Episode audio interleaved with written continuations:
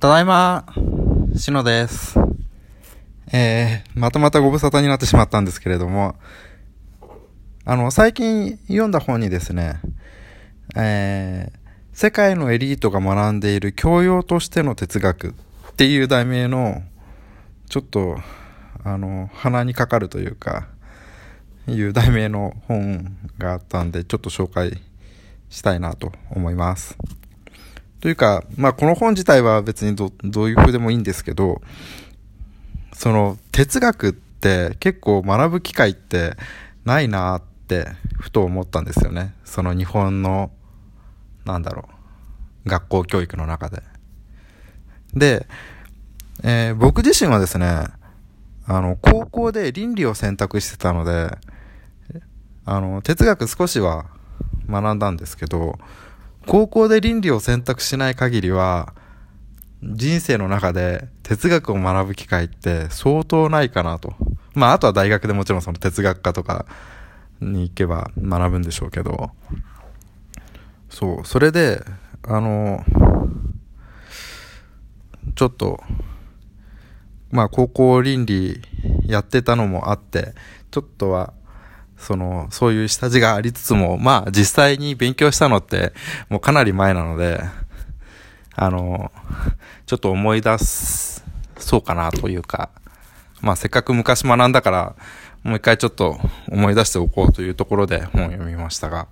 そう、まずその高校倫理の話をしたいんですけど、高校のその倫理っていう科目って結構、あの、アバウトだなというか、何を学ぶのかって結構知らない人多いんじゃないかなって思うんですけど、なんか、倫理学を学んでるわけじゃないんですよね、高校倫理って。高校倫理で扱ってるのは、まあ、その、哲学関係のことが、まあ一番大部分を占めるんですけど、まあ哲学以外にも、えっ、ー、と、その次に大きいのが宗教かな。宗教については結構いろいろと。まあ、どれも触りだけですけど、勉強しましたね。で、哲学と宗教と、あとは、うん、心理学それも、あの、精神、精神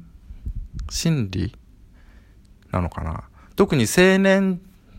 期の心理については結構出てきましたね。あの、その精神的、精神学的なところでいくと、あの、フロイトとかユングみたいな人たちの、その、考え方っていうのを学んでたとか、まあ、あとは発達心理とか、その辺もありましたね。で、あと、その、いわゆる倫理学っていう、特にあの、なんだろう、あの、バイオテクノロジーの発達とかに伴って、その生命倫理とか、あとはまあ、えー、科学の発達に伴った科学倫理とか、あとはそのネットリテラシーの問題とか、そういったことを学んでましたね。まあネットリテラシーは倫理とはちょっと関係ないですけども、あの、そういうリテラシーの問題とかもありましたね。なんかそう考えると結構倫理学、高校の倫理学って結構幅広いことをやってたなと、今になって思っているのと同時に、結構社会に出てからというか大人になってみると、あの高校時代に高校倫理を選択してたのは、何気に自分の中ではすごい良かったなと、ためになったなと、今振り返ってみると思います。その歴史とか地理とかって、まあ、結構高校、高校の時にもやりはしたけど受験科目として使わなかったんで、実際そんなに勉強してないんですよね。でも、まあ、その、中学の時に高校受験する時に、まあ誰でも勉強するじゃないですか。その中学の歴史とか地理とかって。まあそういう意味で、まあその本当に基本的なベーシックな知識っていうのはまあ身につけられたしあと政治とか経済もあの、中学の公民の分野で、まあ多少やったりとかして、まあ、それとなくわかることはわかるじゃないですか。多分、その、まあ、特に政治や経済とかって、まあ、バンバンニュースとかも出てる、あるし、まあ、興味を持って見てれば、それとなく、その、学べると思うんですけど、その、生活していく上で役に立つっていうと、なんかちょっと、あの、道具主義というか、功利主義というか、感じで、ちょっと違うかなっていう気もするんですけど、まあその人生を豊かにするっていう意味で、まあ素養として身につけられるかなと思うんですが、その高校倫理の範囲のものって、基本的にそこで高校生の時に倫理を選択しない限り、あんまり学ばないんじゃないかなというふうに思ったんですよね、ふと。で、うーん、まあそれを選択して良かったかどうかっていうのは、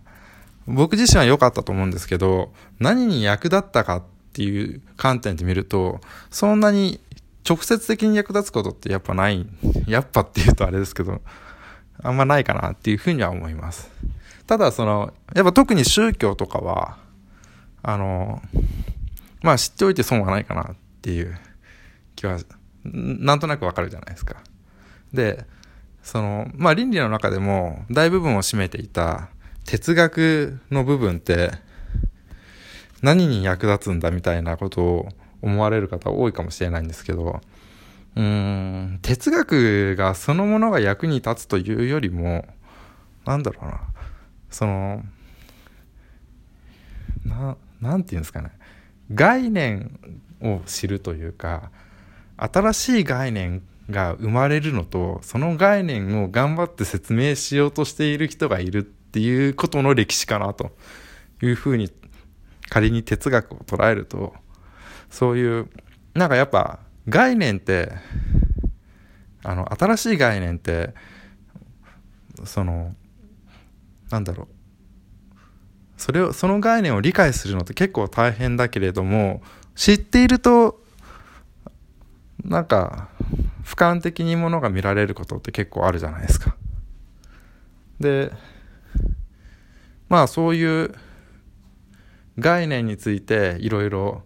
いろんな側面の概念とか、まあ歴史的にどんな風に考え、人間は考えてきたのかっていう物事をですね、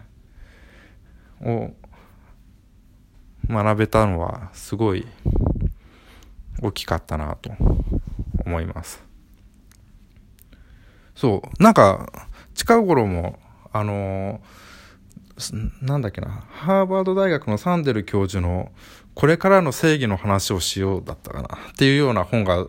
なんかすごい売れたとかっていう話もあるんですけど、そういう、まあ、サンデル教授の、あれは政治哲学の範囲になると思うんですが、それも、まあ、そこの部分だけを知るよりも、その今までの流れがあった中での、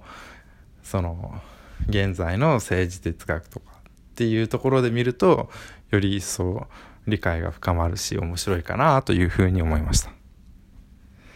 うん、やっぱりそのなんだろう。まず僕が一番好きなのはそのデカルトあたりの科学的なものの見方っていうのが確立されてくるところのその考え方が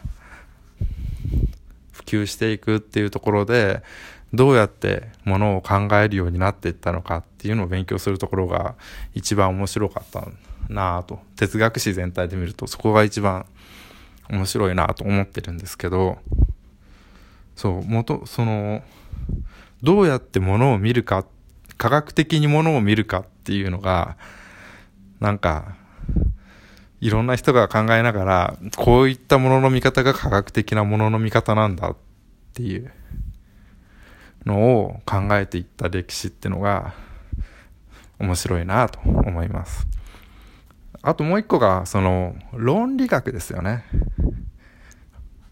なんか人にものを説明するときに、えー、論理的に説明するっていうのはどういうことだっていうのをえー、考えていった歴史でもあるかなと思うのでまあそれを積み重ねていった歴史かなでもあると思うんでそういうまあそういう歴史も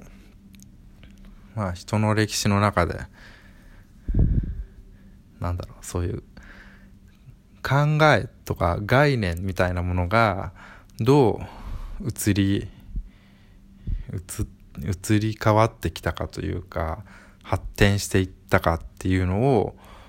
知れるのは面白いなと思いました。まあ、とはいえ哲学書っていうその本当にその人が書いた書物自体を読んだことって本当に本当に23冊ぐらいしかないんですけど。まあ実際のその原本は難しいんでね。なかなかすぐ飽きちゃうんで。なかなか難しいんですけど。ただまあ全体的なその流れを流れ？哲学史的なのをなんとなく知っているのは結構なんかあのいろんなところで意外と役に立ったりあの理解が深まったりするなというふうに思いました。というところで今日はこの辺で。ではではおやすみなさい。